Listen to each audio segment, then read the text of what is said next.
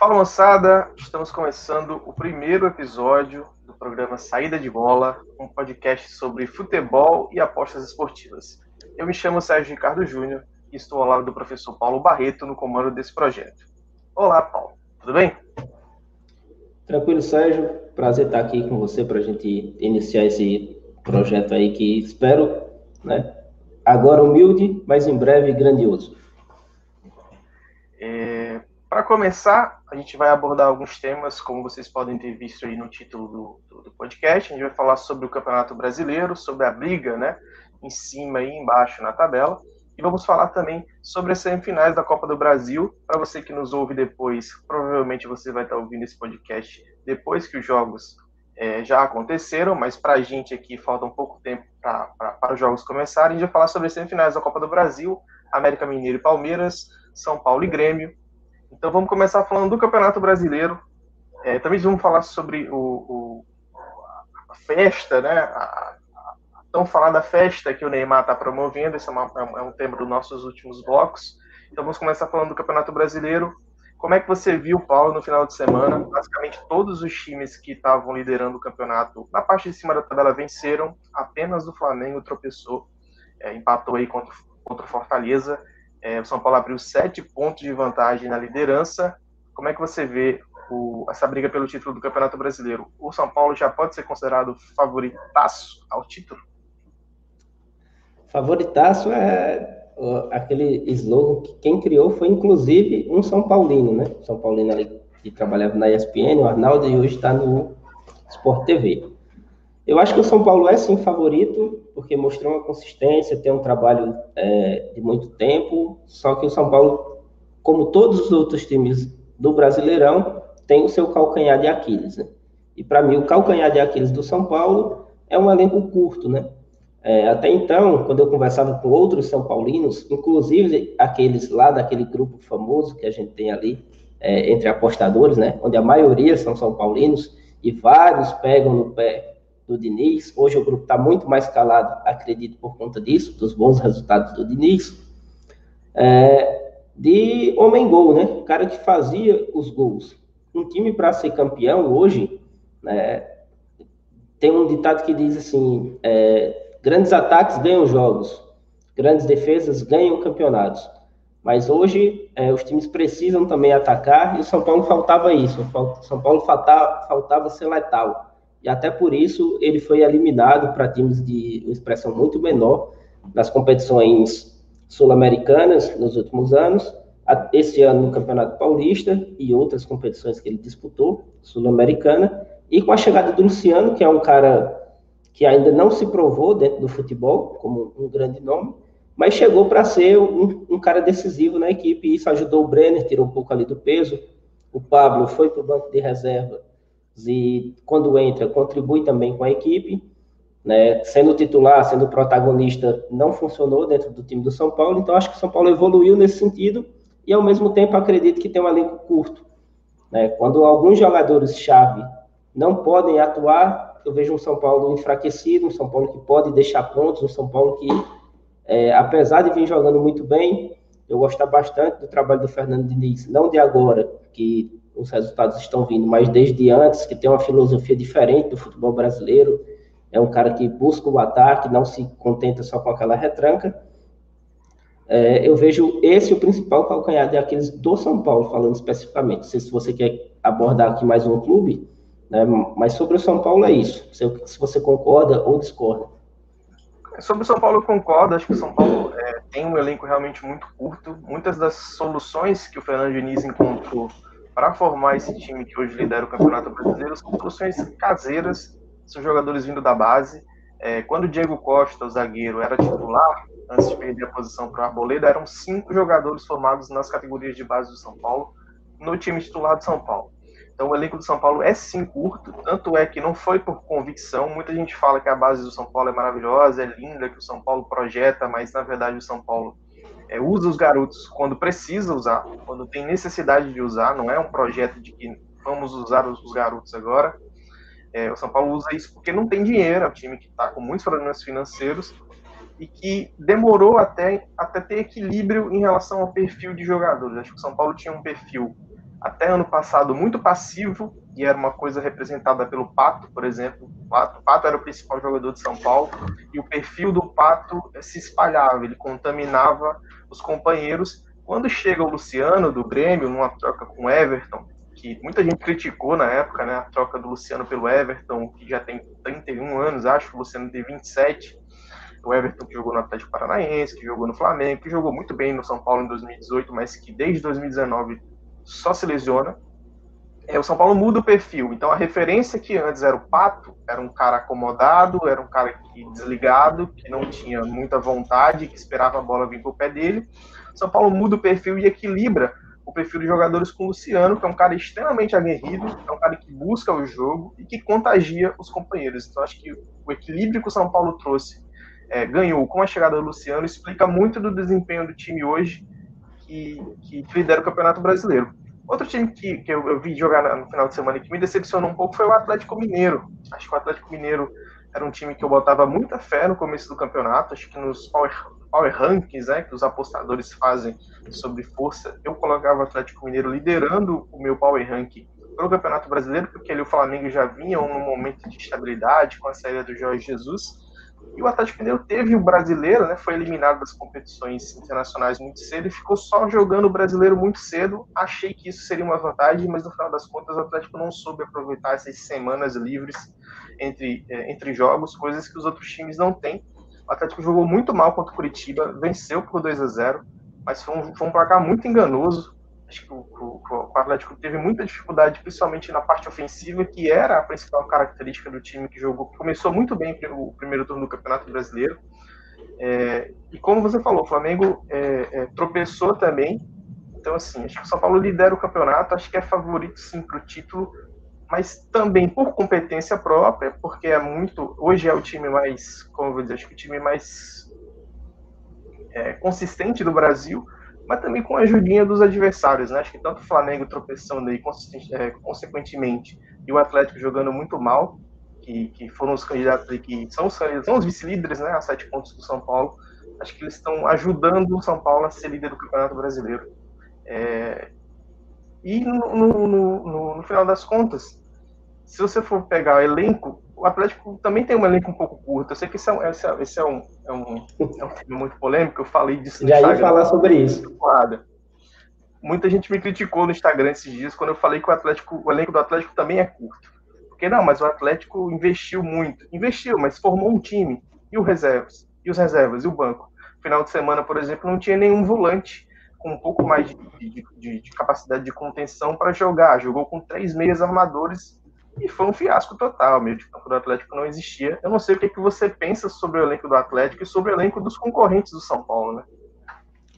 Então, você deixou um, do, vários ganchos aí, né? Mas eu vou pegar, pegar o primeiro do Power Ranking que você falou, né? Que todos os apostadores fazem. Então, ali no meu Power Ranking, eu colocava Flamengo, Palmeiras e Atlético encabeçando essa lista, seguido né, num segundo patamar ou numa segunda prateleira, né, como o pessoal aí dos esportes e dos programas esportivos costumam falar agora, né, cada prateleira, na segunda prateleira vinha o Grêmio, o Internacional e o São Paulo.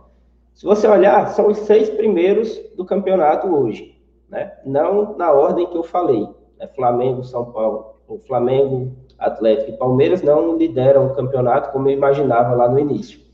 A equipe do Atlético é uma equipe que eu critico desde o início, exatamente pelo ponto que você falou. Eu acho que gastou bastante, mas não formou um elenco tão forte assim. Né? Demorou para trazer um homem gol, por exemplo. Né? Trouxe agora o Eduardo Vargas, que para mim ainda não é esse nome. É um cara que só brilhou na seleção do Chile e lá no, na Universidade do Chile também.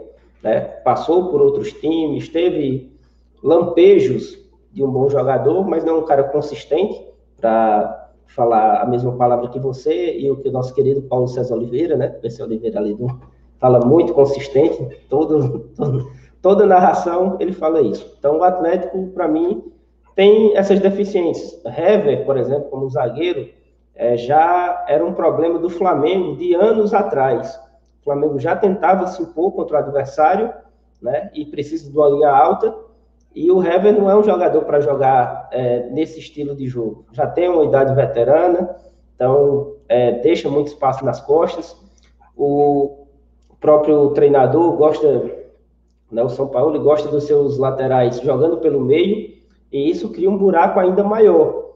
Eu faço mais ou menos uma comparação é, do Arana com o Marcelo, não em qualidade de jogo ou em técnica de um dos dois, mas o, o Marcelo se atirava muito para o ataque, jogava muito pelo meio no Real Madrid, por exemplo, e o Arana faz muito isso no Atlético, e sobra um espaço muito grande. Só que no Real Madrid tinha o Sérgio Ramos no melhor fase da carreira dele para cobrir, e o Real Madrid assim foi tricampeão da Liga dos Campeões. E no Atlético você tem o Hever para cobrir o Arana por aquele lado. Então, eu acho que isso é um problema é, grande da equipe. Essa questão do volante, você falou, o Blanco saiu da equipe, um jogador, para mim, de alta qualidade, que tinha muito futuro. E é, o preço que se paga por um São Paulo, né? Então, ele tem as convicções dele, ele é um grande técnico, para mim, o melhor técnico em atividade no Brasil. Só que o pacote dele é, é complexo é muita briga ali interna com os diretores, porque ele tem convicções e quer contratar os jogadores que ele quer, dispensa muitos jogadores, é, não tem muito aquele de trabalhar com o que eu tenho. Então a questão do Atlético é essa. A questão do Flamengo parece que é um time que já está de bucho cheio, né, como a gente fala aqui no, no interior. Então você vê ali um, um Everton Ribeiro não é, circulando como ele circulava pelo campo e tocando na bola várias vezes, como ele fez no campeonato passado. Você vê um Gerson que com a bola no pé, para mim é disparado o melhor meio-campista do Brasil. Merecia uma seleção brasileira, mas sem a bola no pé, muitas vezes displicente. Você vê um, um Gabigol fora de forma nitidamente quando você vê ele na televisão. Você, tanto é que várias partidas que ele não joga, né, e deixa o time na mão, apesar de ter um elenco bom. Você vê um Ilharão disperso, né, um Ilharão das antigas, para quem é flamenguista ou quem acompanha o Flamengo mais de perto, é aquele cara que a bola está passando ali por ele e ele está olhando para o outro lado, e o, o, meia da outra equipe está passando e ele está olhando para o outro lado. E quando era com o Jorge Jesus, é, pouco tempo atrás aí com o Flamengo, ele não fazia isso. Então o Flamengo tem esses problemas. As laterais, para mim, são os maiores problemas do Flamengo, porque quando o Isa não joga, joga o Mateuzinho, joga o João Lucas, e o nível baixa, baixa, baixa, baixa muito. Falta uma parceria ali para o Everton Ribeiro, tanto é que ele teve muita dificuldade quando jogou com, com o Rodney, por exemplo. Pela esquerda, o Felipe Luiz faz esse faz basicamente o um meio-campo, né? O Felipe Luiz ele arma muito o time do Flamengo, ele é mais do que um lateral, ele é um armador no time do Flamengo. E quando você tem o René, o René tomou sopa de gesso, né? Ele é todo duro, então ele tem que se virar totalmente para poder dar um passo para esse lado, né? Quando ele vai dar um passo para o outro lado, ele tem que virar o corpo totalmente. Então, isso atrapalha muito a equipe do Flamengo. Mesmo assim, é um elenco muito forte. Internacional, Grêmio e Palmeiras, eu não vejo já. É, já vejo sem chances ali de chegar na frente. O Inter tem um elenco curto, tem um meio, um meio campo muito forte, mas falta um cara criativo. O Galhardo está fazendo a melhor temporada da carreira dele, então não é um cara tão confiável, né? Por mais que os cartoleiros ali amem, né? Eu, eu posso falar com propriedade sobre Cartola, mas o Galhardo não é esse cara confiável. O Grêmio tem o Renato, que dá muito mais é, valor ali às Copas e tudo. E também tem um time muito modificado. Se você for olhar o Grêmio, é um time que ele muda muito. Então, esse trabalho do Renato ele tem que ser muito valorizado, né? Apesar de merecer algumas críticas pontuais aqui, outra lá. Mas se você vê, esse, esse elenco rodou demais na mão dele. E esse ano foi mais uma vez rodou. Hoje o PP basicamente é o principal jogador do Grêmio. Quem era o PP ano passado? E o Palmeiras, né, perdeu muito tempo com o Vanderlei, né? O Vanderlei basicamente acabou com o sonho do Palmeiras ali de, de conquistar alguma coisa no Campeonato Brasileiro. A gente pode falar mais disso até num outro programa. Acho que até estiquei um pouquinho demais, mas deu para falar um pouquinho ah, de, de todos bem. os times. Tem espaço para falar sobre sobre tudo. Eu nem abordei muito dos outros times, como você falou, Internacional, Palmeiras, porque eu realmente acho que não estão não, não, mais na briga pelo título brasileiro. O Palmeiras está aí com foco triplo, né? Tem foco na Copa do Brasil, tem foco na Libertadores. Acho que realmente dificilmente, até por bola também, está jogando muito pouco para ameaçar tirar sete pontos aí do, do São Paulo na liderança. Falamos da ponta de cima e vamos falar da ponta de baixo. Hoje a zona de rebaixamento do Campeonato Brasileiro tem Vasco com 28 pontos, Goiás com 23 pontos, Botafogo com 23 pontos e o Curitiba na lanterna com apenas 21 pontos. O que, que você está vendo aí dessa briga do rebaixamento? Eu adianto que é, o que mais me assusta nessa briga do rebaixamento não são nem necessariamente a presença de Goiás, de Botafogo, de Curitiba, até do próprio Vasco, mas o Bahia, cara. O Bahia hoje é o 16 colocado, também com 28 pontos, a mesma pontuação do Vasco. É, tem ali uma vitória a mais. É, também tem um jogo a mais em relação ao Vasco. O Vasco tem um jogo acho, contra o Palmeiras, da primeira rodada do Campeonato Brasileiro ainda pendente. Mas o Bahia, eu lembro que no começo do ano a gente conversou, você perguntou, você pediu informações sobre é, orçamento de clubes. Né? E eu até passei para você, fiz uma indicação lá de um rapaz que, que jornalisticamente cobra essa parte. E se você for ver, o Bahia hoje, acho que ele é, acho que ele é o, o, o décimo time em folha salarial, ou mais até, não, não me recordo de cabeça. Mas o Bahia tem uma folha salarial hoje muito alta para o nível da Série A, comparado com os outros adversários, tem 20 clubes na Série A, então você está ali no primeiro, na, no, primeiro piloto, no primeiro pilotão dos orçamentos. O Bahia investiu muito com o elenco e o Bahia está aí, acho que sete ou oito jogos seguidos perdendo no Campeonato Brasileiro. Hoje já é o primeiro time fora da zona de rebaixamento. É um time que jogou muito tempo fora com o Mano Menezes. É, se você for pegar, avaliar os jogos do Bahia sob o comando do Mano Menezes, for assim, foi um caos completo, a defesa completamente caótica, perdida. Acho que o, o exemplo maior de defesa caótica é a derrota para o Flamengo, com um a mais, aos nove minutos. O Gabigol, o Gabigol foi expulso aos nove minutos. O Bahia sai perdendo o jogo por 2 a 0 depois vira para 3 a 2 toma um empate e é virado. Assim, é inadmissível um time treinado por um treinador que passou pela seleção brasileira, que tem o nome que tem, que ganha o que ganha, e o Bahia, como eu falei, tem um orçamento gigante, tem um elenco muito qualificado, e está aí brigando para não cair. Hoje, como eu falei, é o primeiro time fora da zona de rebaixamento. Como é que você está como é que você tá vendo essa briga lá embaixo, que tem ali um Botafogo e um Vasco em situações precárias, que já se, se alongam há anos, né? Há anos que Botafogo e Vasco vivem essa situação deprimente. Tem o Goiás se animando, porque tem tanto time ruim que até o Goiás, que fez um primeiro turno horroroso, está se animando para tentar sair da zona de rebaixamento, e um Curitiba que realmente parece fadado ao rebaixamento. Então, você falou tanto do Bahia, cara, e era exatamente, eu acho que o time que eu ia mais falar nessa questão da zona do rebaixamento. Mas, Mas vou pegar por outro viés. Né? O Bahia estar ali, né? Exato. Vou pegar por outro viés aqui para começar, que é o mesmo que a gente falou de cima, né? Power Ranking.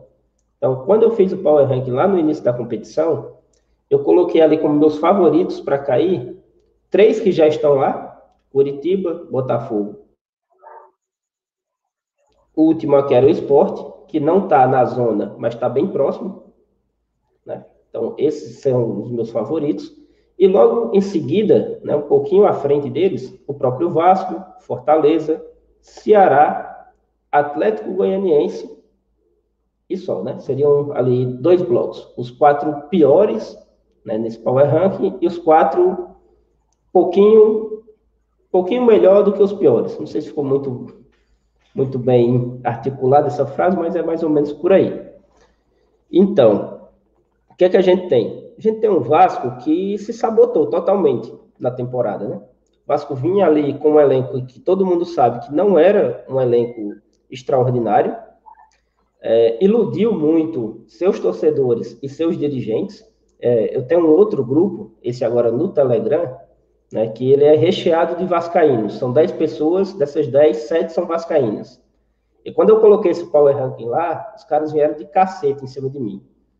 Então, acredito, o Vasco, o Vasco esse ano vai brigar nas cabeças e tudo mais, e o Vasco começou realmente muito bem, né, e eles ficaram me gozando ali durante muito tempo. É, hoje o grupo está parado, né, já faz mais de um mês que não tem mensagem nesse grupo. Mas é isso, acho que um time pobre, tecnicamente. Felipe Bastos era o grande nome ali do Vasco, fez vários gols, né? Um jogador fraquíssimo, na minha opinião, para jogar num time como o Vasco.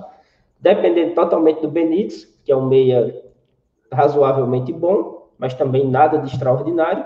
E do Cano, que é um cara, um homem gol, né? O, até o Mauro César, né? Já está comentando muito sobre comentaristas da televisão, né? De, de, de canais aí. É, falava que o Cano não era esse supra-sumo de atacante, né? Era uma espécie de Hernani. Ele fazia gol, a bola bate nele entra, ele tá bem colocado, um pulo maravilha. Mas um cara que não participa muito do ataque. E para um time que vai ser pressionado muito, como o Vasco geralmente é, você precisa de um atacante mais participativo. Obviamente, você precisa do cara que faz gol. Então, eu acho que a culpa nem é dele, a culpa é, é do entorno que está sobre ele. Então, o Vasco me preocupa bastante, porque tem uma âncora puxando, né? Um time grande, com é, a história que o Vasco tem, mas também tem muitas quedas e tudo mais. O Botafogo nem se fala, uma zona total, né? saiu todos os patrocinadores ali que pretendiam alavancar o clube, né? Inclusive até o Felipe Neto era um deles, né? Tem várias empresas, três das empresas deles patrocinavam a equipe, para quem não sabe, né? E ele tirou o patrocínio dele depois que a diretoria rompeu ali com o pessoal que é dono da revista Piauí, até esqueci o, o sobrenome deles agora, que são dois irmãos. Irmãos Moreira, né? Isso. Se não me engano, acho que é Irmãos Moreira. É. Então, então, uma bagunça total. O Goiás eu já esperava uma campanha muito ruim, como esperava também do Botafogo, até pelas declarações do seu presidente, né? Assisti muitos amistosos do Goiás, né, via é, YouTube, né? Eles fizeram um stream, e a declaração do, do presidente era sempre em tom melancólico, que era um ano difícil, que era um ano complicado e tudo mais. E é isso. O Curitiba enganou um pouquinho ali no do campeonato estadual, mas as finais contra o fraco Atlético Paranaense, se você pegar o Atlético Paranaense do ano passado, pegar o Atlético Paranaense desse ano, você tem um abismo de distância desse, desses dois times. O Atlético Paranaense é uma equipe muito fraca. E o Curitiba foi engolido nos dois jogos da final. Então, goleada, né? Se não me engano, acho que o primeiro jogo foi cinco. Eu não, não, não, não lembro bem, mas eu lembro assim que as atuações foram. As atuações do Atlético foram muito impositivas. O, o Curitiba cedeu muito facilmente, assim, dentro do jogo. O placar em si eu não lembro. Então é isso. O Atlético Goianiense mostrava ser uma boa equipe ali no estadual, mas a gente sabe que não tem investimento, né? então a gente sempre espera uma má campanha. O esporte, muita briga interna, várias dívidas, um elenco não condizente com o elenco de Série A, pelo menos na minha visão. O Lucas Mugni não tem a menor condição de jogar uma Série A do Campeonato Brasileiro. É o, é o único argentino sem raça que eu conheço. Segundo, citando mais um colega jornalista, o Jorge Nicola, ele está sendo cobiçado aí, porque ele tem um contrato, se não me engano, até o final agora de dezembro. Está sendo cobiçado pelo mercado interno, talvez não permaneça no esporte. Aí. Deve ser por um time da Série C ou da Série D. Sabe, sei lá, porque o Lucas Mugni é um cara pretendido no futebol brasileiro. Mas a gente já falou muito de campeonato brasileiro, acho que a gente tem que adiantar aqui um pouco. Vamos falar sobre Copa do Brasil. É, como eu falei, quem está escutando o podcast depois provavelmente já tem os resultados dos jogos que vão acontecer logo mais pela Copa do Brasil, pelas semifinais, os jogos de volta, né? A gente tem o confronto do América Mineiro jogando no Independência contra o Palmeiras. No primeiro jogo da ida foi 1 a 1 E tem também o São Paulo recebendo o Grêmio no Morumbi. O jogo de ida na Arena do Grêmio foi 1 a 0 para o Grêmio. É... O São Paulo hoje é, recebeu a notícia, né? Tá na suspense ainda, as escalações ainda não saíram mas está no suspense aí que o Luciano provavelmente está fora. É um desfalque muito relevante para o São Paulo que tenta reverter o resultado do jogo de ida para se classificar para a Copa do Brasil, a final da Copa do Brasil. A última vez que o São Paulo disputou uma semifinal foi em 2015, acho que foi o último jogo do Rogério Ceni como profissional. É uma derrota esmagadora para o Santos na Vila Belmiro, 3 a 0. E a última vez que disputou uma final de Copa do Brasil foi nos anos 2000, uma semifinal contra o Atlético Mineiro. São Paulo foi para a final, se eu não me engano, perdeu para o Cruzeiro.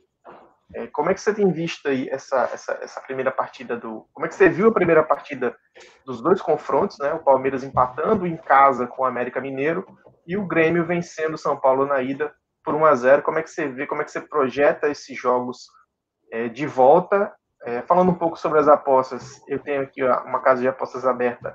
É, a linha do jogo do Palmeiras contra o América, né? Do América Mineiro contra o Palmeiras para esse jogo de volta está em mais 0,5 para o América Mineiro e menos 0,5 para o Palmeiras e a linha do São Paulo está menos 0,5 para o São Paulo e mais 0,5 para o Grêmio, ou seja, favoritismo do Palmeiras, favoritismo do São Paulo para esses jogos de volta. Como é que você tem visto aí? Como é que você vê esse, esses jogos de volta da Copa do Brasil hoje, Paulo? Começar pelo mais difícil, né? Começar por São Paulo e, e Grêmio. Na primeira partida, eu, eu, vi um São Paulo melhor, mas não um São Paulo que eu já estava acostumado a ver nos últimos confrontos, principalmente a partir daquela vitória que ele teve contra o Flamengo no Campeonato Brasileiro. Acho que ali foi a virada de chave, né? Essa, esse, tal, quase um mantra já, é, falado muito aí, pessoal que acompanha a gente nas apostas.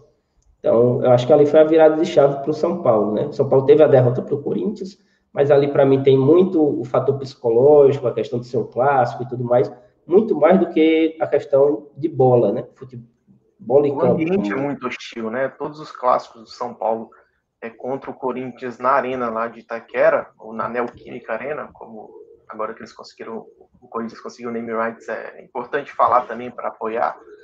É, o ambiente é muito hostil para o São Paulo lá, então qualquer jogo fica realmente muito complicado, por mais que o São Paulo tenha chegado naquele, tenha chegado naquele jogo como favorito, realmente era um ambiente muito hostil.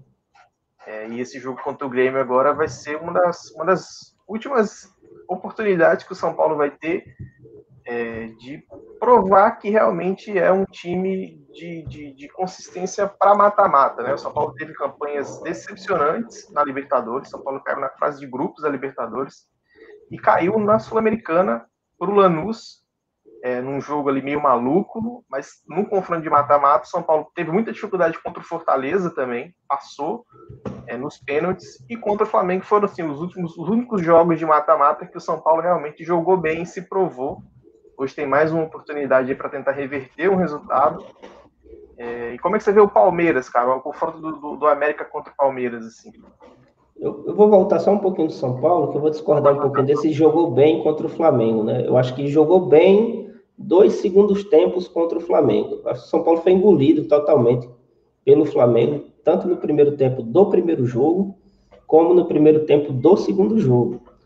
E a vantagem foi o. Brasileiro? Da Copa do Não, Brasil? Do... da Copa do Brasil. Os dois confrontos da Copa do Brasil.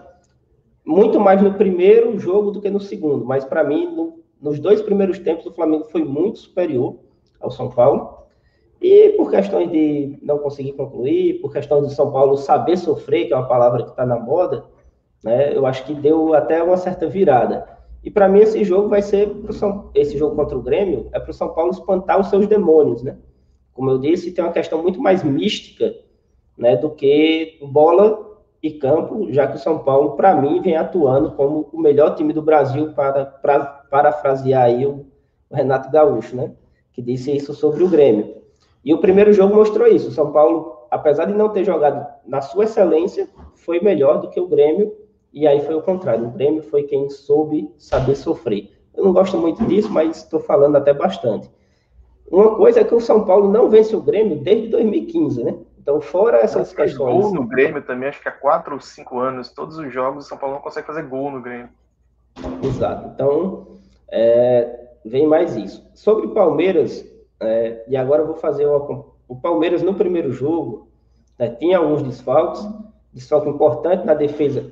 Muitas pessoas criticaram o técnico, né, porque os jogadores que não estavam ali estavam no banco de reservas, mas depois ele deu é, uma entrevista falando que foi o departamento médico, os caras estavam para estourar, o Duan, zagueiro, né? O zagueiro foi quem deu o gol lá. E se você olhar, foi um gol fortuito, né? O, o América não criou. O Emerson Santos, né? Isso, Emerson Santos. Ali na, na entrada da área. Então, o América não criou chances para jogar de igual para igual com o Palmeiras. E se tivesse feito isso, me surpreenderia bastante. Eu gosto do time do América, gosto do trabalho do Lisca, mas tem uma divisão inteira de distância entre Palmeiras e América. Então, você falou das linhas, né? Está o menos 0,5 São Paulo e está o menos 0,5 Palmeiras. Qual é a distância maior? É do São Paulo para o Grêmio ou é do Palmeiras para o América? Então, se tem uma linha desajustada. Então, se tem uma linha desajustada aí do lado do favorito, é para o lado do Palmeiras. Inclusive, essa linha chegou a, a bater o menos 0,25 a mais de 1,80, né? Que foi o horário que eu fiz a minha entrada, que eu acho que tem valor. E Se você acha que isso, é, o América não é um bom mandante, assim. Ele é um mandante ok, ele faz bons jogos como no Independência, mas o América não é um mandante maravilhoso, assim, um mandante que bota medo, inclusive nos times da Série B. Grande parte dos pontos que o América conquistou na Série B foram jogando fora de casa, jogando de forma reativa, dando a bola para o adversário, jogando a pressão de buscar o resultado no time adversário então, assim, o América perdeu para o Internacional na própria Copa do Brasil, faz o resultado no jogo da ida no Beira Rio e perde para o Internacional na volta. O jogo vai para os pênaltis e aí sim, nos pênaltis, o América se classifica. O América fez um jogo recente contra a Chapecoense e ele foi engolido pela Chapecoense no Independência. A Chapecoense jogou muito mais que o América. E aí, depois, no segundo tempo, a Chape cansou e também era líder do campeonato, jogava ali pelo empate. O empate mantinha os dois times nas mesmas colocações. A Chape jogou com resultado e para completar, o jogo do América no final de semana contra o CRB também foi muito ruim. O CRB fez uma grande partida contra o América, perdeu de 1 a 0. Até comentei ontem no meu Twitter que o CRB fez dois grandes jogos na Série B recentes. Um contra o América, perdeu de 1 a 0 e ontem contra o Havaí fez outro grande jogo e conseguiu o resultado. Então, assim, para corroborar as linhas que, na nossa concepção, estão erradas realmente para esse jogo, o América não é um grande mandante, então, para enfrentar um Palmeiras que, como você falou, existe uma divisão de diferença e é um time tecnicamente muito bom e muito superior, existe um erro no mercado aí. E quem, quem, quem for rápido e ligeiro vai conseguir aproveitar essa oportunidade. Quer complementar? Não, acho que é isso mesmo. Acho que é, é bem complicado e para não ficar em cima do muro, né? Eu acho que o Palmeiras passa e no segundo jogo, né? Eu sei que você não me perguntou, mas vou falar assim mesmo, que eu gosto de me comprometer eu vou ficar com o lado do Grêmio por, pura e simplesmente por o Grêmio ter dois resultados que lhe são favoráveis, que é a vitória, que eu acho pouco provável a vitória do Grêmio hoje, mas é possível, e o empate. Então, é, para mim, passa Grêmio e Palmeiras. Eu acho que o São Paulo vai acabar conseguindo o resultado, muito pela, pela, pela. Como você falou, é um jogo realmente muito importante para o São Paulo. É um jogo importante para o Grêmio também, mas quando se coloca na balança os desfalques que o Grêmio tem hoje na zaga, com o Jeromel e no meio campo com o Maicon, acho que o Maicon não é um grandíssimo jogador, mas é um jogador que consegue elevar os companheiros dele. Ele sempre brinca nas entrevistas que ele vendeu muito volante para a Europa, né? Todos os caras que jogavam ao lado dele ali acabavam se consagrando e indo para a Europa. O Matheus Henrique é o próximo que está aí encaminhado. Mas o Michael também não joga, não jogou no primeiro jogo. E o Jeromel também está fora, viajou com a delegação, aquele suspense ali que o Renato gosta muito, será que joga que não joga, mas as informações dão conta de que ele não joga.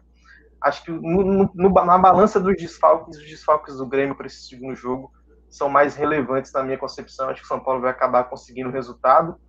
É, não sei se vai ser nos pênaltis ou no jogo normal, acredito que seja no jogo normal.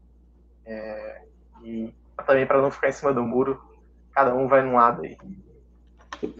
Show de bola encerramos esse primeiro bloco, onde a gente falou aí do Campeonato Brasileiro e da Copa do Brasil, e a gente vai passar para um outro assunto, um assunto que está rendendo aí durante a semana inteira.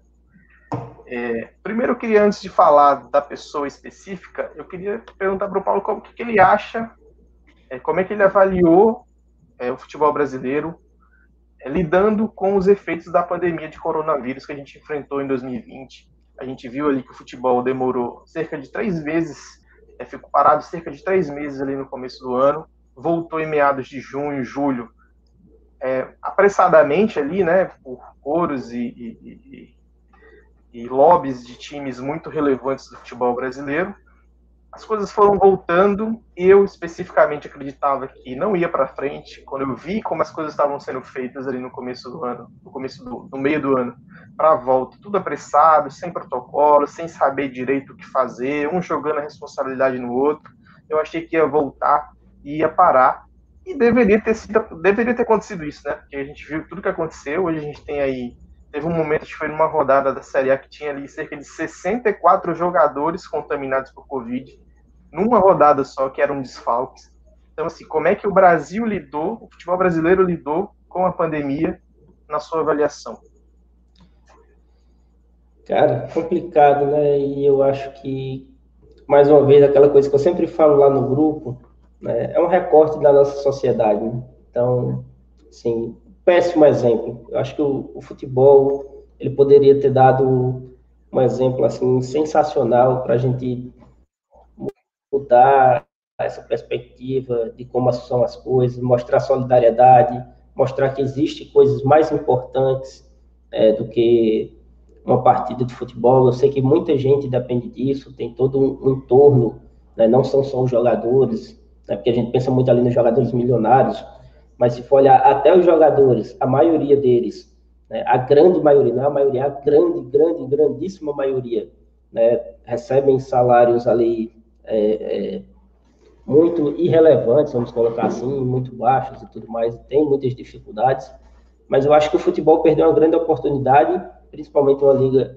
a CBF, por exemplo, que é uma instituição muito rica, poderia ter feito, pegar dos exemplos que funcionaram, né? A Copa do Nordeste, por exemplo, você viu que não, não teve grandes problemas de é, do corona e a gente estava no ápice ali da, na época do, da Copa do Nordeste, teve a NBA lá lembra, fez uma espécie de bolha, né? É, o Paulo vai puxar o gancho da NBA agora, levou todos os times para uma sede e fez com que todo mundo jogasse ali num curto período de tempo nas, nos mesmos estádios, nas mesmas localidades, para evitar ali viagens e qualquer outro tipo de movimentação que pudesse causar contaminação completa. Falar da NBA. Então, é isso. Pegar o exemplo da Copa do Nordeste, o exemplo da NBA, né, exemplos que foram bem sucedidos, nesse sentido, e ter feito a mesma coisa, né? Ter feito bolhas ali para o Campeonato Brasileiro da Série A, para o Campeonato Brasileiro da Série B. A Série C, os caras simplesmente esticaram o calendário, né? Aumentaram as datas. Para a Série D, aumentou também as datas. Então, assim, um, um péssimo exemplo, como os nossos políticos também deram um péssimo exemplo, né? dentre as eleições aí onde o coronavírus tirou férias e agora ele voltou com tudo e está todo mundo querendo, fechar tudo, né? Hoje você não pode passar a sua ceia de Natal se sua família tiver mais de 10 pessoas, mas eles poderiam fazer carreatas com milhares de pessoas. Então, essa é a nossa sociedade onde a gente vive. É, e não foi só no Brasil, né? O futebol como um todo deu um mau exemplo. Então, é, é, é complicado. Acho que você vai puxar um, um, um próximo assunto, também de mau exemplo, né? Bem complicado. Por falar em bom exemplo, mau exemplo, a gente tem aí um assunto que está rendendo há cerca de três ou quatro dias, que saiu na imprensa. É, informações muito distorcidas. No começo se falavam que era uma festa para 500 pessoas, uma festa depois que se virou, virou uma festa para 150, é uma festa que supostamente o jogador Neymar estaria promovendo aí na sua casa em Mangaratiba. É, isso, isso estourou como uma bomba aqui no país, né, porque a gente está vivendo aí realmente um, um, ápice de novas contaminações. Ontem a gente registrou, o Brasil registrou mais de, de 1.100 mortes por coronavírus. Era um número que não era atingido desde setembro, ou seja, a gente já está vivendo aí o ápice realmente de uma segunda ou, quiçá, de uma terceira onda é, de contaminação. E a gente está vendo aí muitas aglomerações, muitas festas, e o Neymar no ápice de uma polêmica, sendo ele é, o promoter de uma festa é, para ir de 150 ou 500 pessoas, dependendo da informação que você acreditar. Como é que você como é que você vê essa, essa, essa situação toda?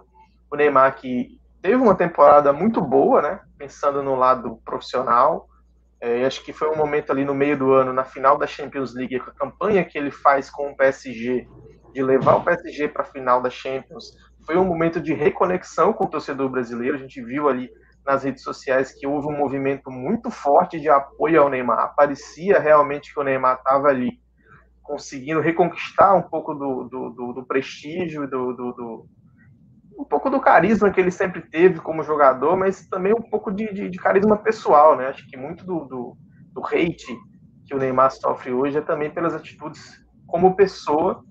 No, é, recentemente, no, na Champions League também, já na edição deste ano, ele puxou ali o couro um caso muito sério de racismo que aconteceu ali é, em relação a um árbitro que acabou é, ofendendo é, um jogador de um time turco. O Neymar puxou a fila para retirar os jogadores de campo e, e, e, corroborou mais uma vez com a imagem positiva dele é, diante da sociedade brasileira, mas aos 45 do segundo tempo, é, o professor, o, o, Paulo é professor, né? Acho que o Paulo já deve ter corrigido muita prova na vida dele. E aí ele pega aquela prova daquele aluno lá que tem lá cinco questões. Ele vai e acerta a primeira, acerta a segunda, acerta a terceira, a quarta, na quinta, que é para ele tirar o 10, ele responde uma coisa completamente absurda e não tira o 10. Você vê que o Neymar fez. Foi esse tipo de aluno esse ano, ele estava fazendo tudo certo e errou na última questão do ano, na última questão da prova dele. É, eu, eu acho que foi bem pior, né? Porque eu acho que na última questão ele não só é, perdeu a última questão, como ele deixou indícios que tudo que ele fez nas outras é, não foi por ele mesmo. Então, é quase como se fosse um plágio, quase como se fosse uma cola, quase como se fosse um, um não Neymar que a gente estava vendo. Então, assim, o pessoal defende o Neymar por um lado, né, dizendo, ah, mas todo mundo faz festa, todo mundo se aglomera. Mas o Neymar, ele não é todo mundo, né? Então, é isso que as pessoas têm que entender. É, nós mesmos aqui, que né, somos muito menos conhecidos que o Neymar, né, temos que ter uma responsabilidade social totalmente diferente do que as outras pessoas têm. Então é isso que as pessoas têm que entender. As críticas ao Neymar são do tamanho que o Neymar é. Cara. O Neymar não ganha o que ele ganha à toa, né? Muita gente vem com aquela críticazinha, ah, mas o professor, sou professor, já escutei outros professores falar sobre isso. Ah, o professor é quem devia ganhar desse tanto, o Neymar não pode ganhar, mas o Neymar não é só um professor, o Neymar é muito mais do que isso, né? Porque no, no, o, o, consumo em torno do Neymar, em torno do futebol, ele é totalmente diferente. Não quer dizer que o Neymar é mais importante do que um professor. Isso é, são, são coisas totalmente diferentes. É, então, o Neymar tem que dar exemplo, perdeu uma boa oportunidade. Você já pensou se o Neymar chega nas mídias sociais dele e faz uma campanha tipo, sei lá, foi na minha cabeça aqui agora. Pessoal, eu fazer uma festa para 500 pessoas para cada pessoa dessa, eu ia gastar, sei lá, é, 50 mil reais por pessoa. Seria o custo total da minha festa. O que é que eu vou fazer? Eu vou dar 50 mil a 500 famílias carentes que tem na cidade de Santos, que tem no subúrbio de Paris, que tem lá na África passando fome, seja lá onde for, que não fosse isso, que fosse para as crianças. Olha o marketing positivo que ele ia fazer em cima do nome dele numa situação como essa. Eu vou doar 500 respiradores é, para o Brasil que está na situação que está. Então, é, é, isso, entende? Ele perdeu uma, uma, ótima oportunidade de, ao invés de gerar polêmica, é, trazer coisas positivas para ele. Isso aí é uma coisa, como eu disse, a gente tem que saber separar. Outra coisa é, o Neymar é o melhor jogador brasileiro em atividade e já faz muito, muito, muito tempo. E a distância dele para os outros jogadores brasileiros é enorme. Até por isso o Brasil está passando por tantas dificuldades em Copa do Mundo, em Sul-Americana, quando enfrenta é, os times europeus e tudo mais. Porque a gente estava acostumado com a excelência dos craques do futebol mundial, as estrelas dos grandes times do futebol europeu, e hoje a gente só tem o Neymar nadando de braçada e demais é o Richarlison, é o Gabriel Jesus, não quer dizer que são maus jogadores, mas a distância é gigantesca. Então, uma coisa é o Neymar e suas atitudes, que a gente tem sim que comentar, a gente não pode é, desassociar, a gente não pode deixar passar isso em branco. Outra coisa é o Neymar dentro de campo. Concordas que a distância é realmente do Neymar para os outros protagonistas, entre aspas, do futebol brasileiro é muito grande a gente for pegar os números do Neymar na seleção, são assustadores para um cara da idade dele, um cara que tem 26, 27 anos, é, e que já tem números ali de, de, de, de marcas individuais que outros jogadores demoraram uma carreira inteira para conquistar. Mas como pessoa, é um, é um cara problemático. Não sou um dos grandes admiradores da pessoa do Neymar, mas já defendi muito, inclusive na época de Copa do Mundo, quando tudo que caía em cima dele, tudo que ele fazia, qualquer coisa que acontecia, jogavam tudo nas costas dele. Mas assim, é, cada vez menos eu tenho vontade de, de abrir minha boca para defender o Neymar ou para olhar o Neymar com os olhos é, um pouco mais afetuosos. Assim. Acho que o Neymar, ano a ano, ele se prova alguém que realmente não está nem aí, que pensa nele, que pensa na carreira dele, que pensa nas vontades dele, e acho que muito mal assessorado pelo seu entorno enfim, escolhas, né? Escolhas que a gente faz. Com esse assunto, infelizmente, a gente termina agora o nosso segundo bloco. vamos para o bloco final. O bloco final a gente tem alguns quadros aí que tanto eu quanto o Paulo pensamos para vocês. O, a gente tem um, um, um quadro que são carimbos e dicas. É, a gente pensou aí, tanto eu quanto o Paulo, nós somos nordestinos, né? Eu sou aqui do Rio Grande do Norte, de Natal. O Paulo, ele mora no Ceará, em Barbalha, né, Paulo? Isso, é, então a gente quis trazer alguns elementos da cultura nordestina para acrescentar aqui no podcast. A gente fez um quadro é, que a gente vai apontar o Peba e o arretado da, da, do episódio. É, o Peba significa algo ruim, né? Aqui no Nordeste a gente é, se, se refere a algo negativo ou algo de baixa qualidade como Peba. E arretado é, é o sinônimo bom, a palavra boa. Então, é, eu queria saber do Paulo aí quais, quem é que leva o carimbo do Paulo essa semana de Peba e Arretado? Cara, o, o, meu Peba não é nem da semana, né? Já, já vem de algum tempo. Essa fusão Fox e ESPN, né? Eu sou um cara ali do tempo da, da Fox, do Trajano, né? Então, eu sinto muita falta é, desse tipo de jornalismo mais independente, é, mais focado não só com o campo e bola, não só com entretenimento, eu acho bacana você ser divertido, até sou um cara muito extrovertido, sinal, não mostrei muito isso hoje no podcast, mas mais para frente a gente vai, vai mostrar um pouquinho desse lado. Da nossa história aqui. Exato, mas eu acho que, que assim, isso está fazendo falta na televisão, né? e essa junção com a Fox está é, tá prejudicando bastante nesse sentido para o telespectador. Além disso, a questão de você ter outras opções, né? Então, você tinha basicamente ali três opções, que era o, o Sport TV, o, a ESPN e o Fox, é, menos a Band, né? Band Sport agora está voltando ali, tentou o show de esporte e tudo mais. Vai ser um, um peba de outra semana, mas tudo bem. E. Spoilers, spoilers do que vem aí. Exatamente. E tem o, o esporte interativo, né? Também fechou as, as portas, está na TNT e tudo mais. Isso foi também um prejuízo, né? A gente pode até falar no outro podcast também é sobre a questão das streams, né? Praticamente encerrando as suas atividades no Brasil, né? É, Exatamente. Viu ali os direitos de transmissão do campeonato italiano. Então, realmente, a gente tem ficado com cada vez menos opções para assistir esporte. O carimbo de Peba a gente já sabe para quem foi. E o carimbo arretado desse episódio, para quem que vai? Eu tô de verde, né, com a camisa aqui do Icasa. E o arretado dessa semana foi o Floresta, um projeto sensacional do futebol cearense. Caiu para a Série B do Campeonato Cearense. O Campeonato Cearense é um campeonato de tiro curto, né? Então são poucas rodadas ali na primeira fase.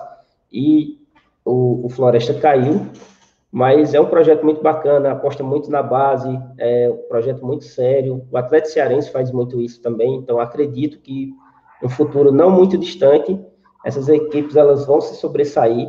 E o sucesso de um projeto como esse me deixa muito feliz, ao invés de ver o sucesso de equipes que se endividam ao extremo para poder conquistar uma vaga dessa, ou então que são equipes ali de de, de, apenas empresários, né? Obviamente não faz mais futebol sem empresário, né? Eles estão em todas as equipes. Mas eu, eu acho o projeto do Floresta, que é, já foi um time de bairro, né? Chegar a um patamar desse, de estar pela segunda vez seguida a um jogo, ou dois jogos, né? Se você falar de confronto, né? De subir para uma Série C, eu acho que isso merece aplausos, é arretado demais. Realmente, o Floresta vai enfrentar o América de Natal, né? Que é o meu time aqui no Rio Grande do Norte. Vou torcer se endividou bastante para poder Vou subir. torcer contra o Floresta, obviamente. Mas realmente faz, faz muito sentido esse carimbo de arretado. Os meus, o meu carimbo de peba do episódio vai para a passagem do japonês Honda pelo Botafogo. Ela, o Honda se despediu do Botafogo nos últimos dias. Foi uma passagem realmente horrorosa do japonês pelo Botafogo, foi um fiasco completo. Não sei exatamente se por culpa do próprio Honda ou se por culpa do Botafogo, mas a operação como um todo foi muito ruim. O Honda chega ao Botafogo no começo do ano e não joga com torcida. Assim que ele chega, a gente estoura aí os casos de Covid e a pandemia chega ao Brasil com muita força.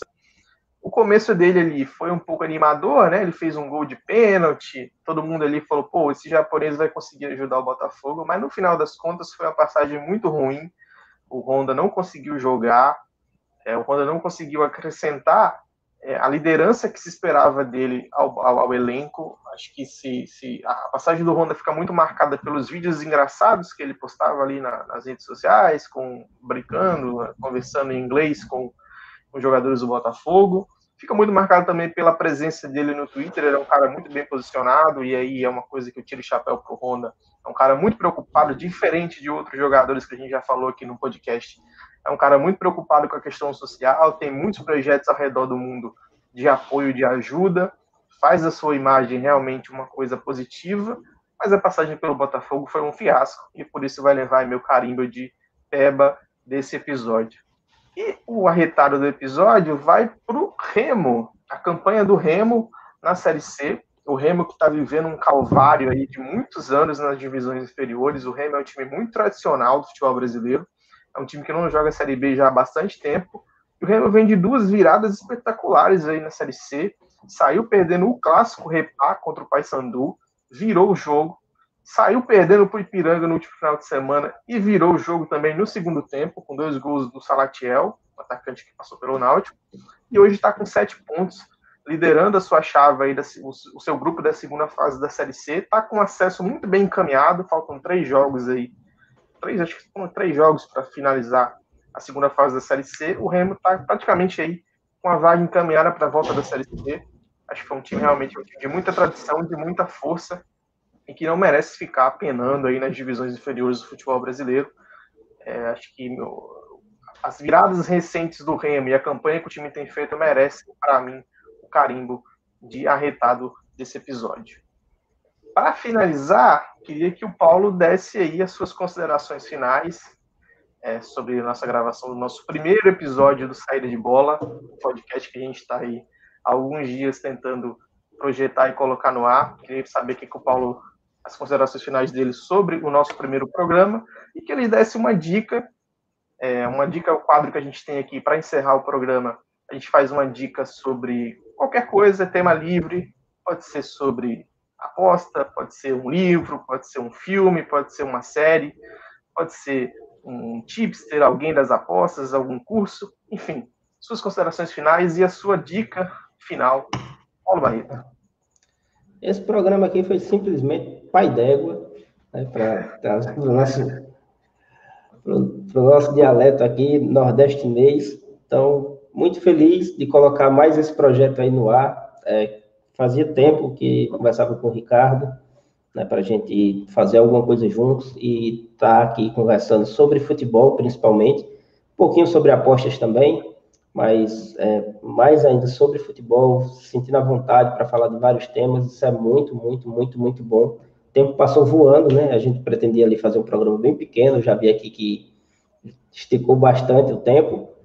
E a minha dica, cara, é sobre leitura, né? Esse ano foi um ano muito bacana para mim sobre leitura e eu vou indicar um livro chamado O Poder do Hábito, porque eu acredito muito no poder da disciplina, né? O talento é importante, o estudo é importante, o método é importante, tudo é importante. Mas para alguma coisa dar certo, você tem que ter disciplina. E para você ter disciplina, você tem que criar bons hábitos. Então, O Poder do Hábito é um livro muito, muito, muito interessante, científico, dá muitas dicas de como você criar bons hábitos. Então, fica esse, é, esse essa dica aí para vocês. Lá no meu Instagram eu falei um pouquinho sobre ele, tem um post lá sobre esse livro. Já é bem antigo, porque eu já li é, mais para o meio do ano, mas você pode encontrar lá, é um livro muito legal. Faço das minhas as, faço minhas as palavras do Paulo, acho que eu fiquei muito feliz com a gravação do nosso, nosso podcast. Assim como o Paulo também tinha a expectativa de gravar alguma coisa, de fazer algum programa, alguma coisa com ele. A gente conseguiu alinhar as ideias e lançar esse podcast. Fiquei muito feliz com a produção. É, eu demoro a fazer as coisas, mas quando eu faço, eu gosto de fazer as coisas bem feitas e acho que a gente gravou um bom podcast. E eu termino a minha, eu termino a minha participação aqui no podcast fazendo a indicação é, da série Drive to Survive, que está disponível na Netflix. É uma série sobre Fórmula 1, sobre os bastidores das temporadas da Fórmula 1. Tem duas temporadas disponíveis na Netflix, da temporada de 2018 e da temporada de 2019. Então você ali que gosta de Fórmula 1, que gosta de esportes, pode acompanhar essa série que você vai ficar sabendo tudo por dentro, vai ficar por dentro de todas as, as, as articulações, as brigas, as polêmicas, de tudo que aconteceu aí nas últimas temporadas da Fórmula 1. Provavelmente em janeiro a gente vai ter o lançamento da terceira temporada da série, que é sobre a última, a última temporada de Fórmula 1 de 2020, que está se encerrando agora e que aconteceu realmente de tudo. É uma, é uma temporada que promete bastante. Então, se você gosta de esporte Fórmula 1, assista a série Drive to Survive da Netflix. E com isso, a gente se despede. É, encerramos aqui o primeiro episódio do programa Série de Bola, um podcast sobre futebol e apostas esportivas. Agradecemos pela audiência e em breve estaremos de volta com mais um episódio. Certo? Muito obrigado pela paciência, é, muito obrigado por ter escutado e até a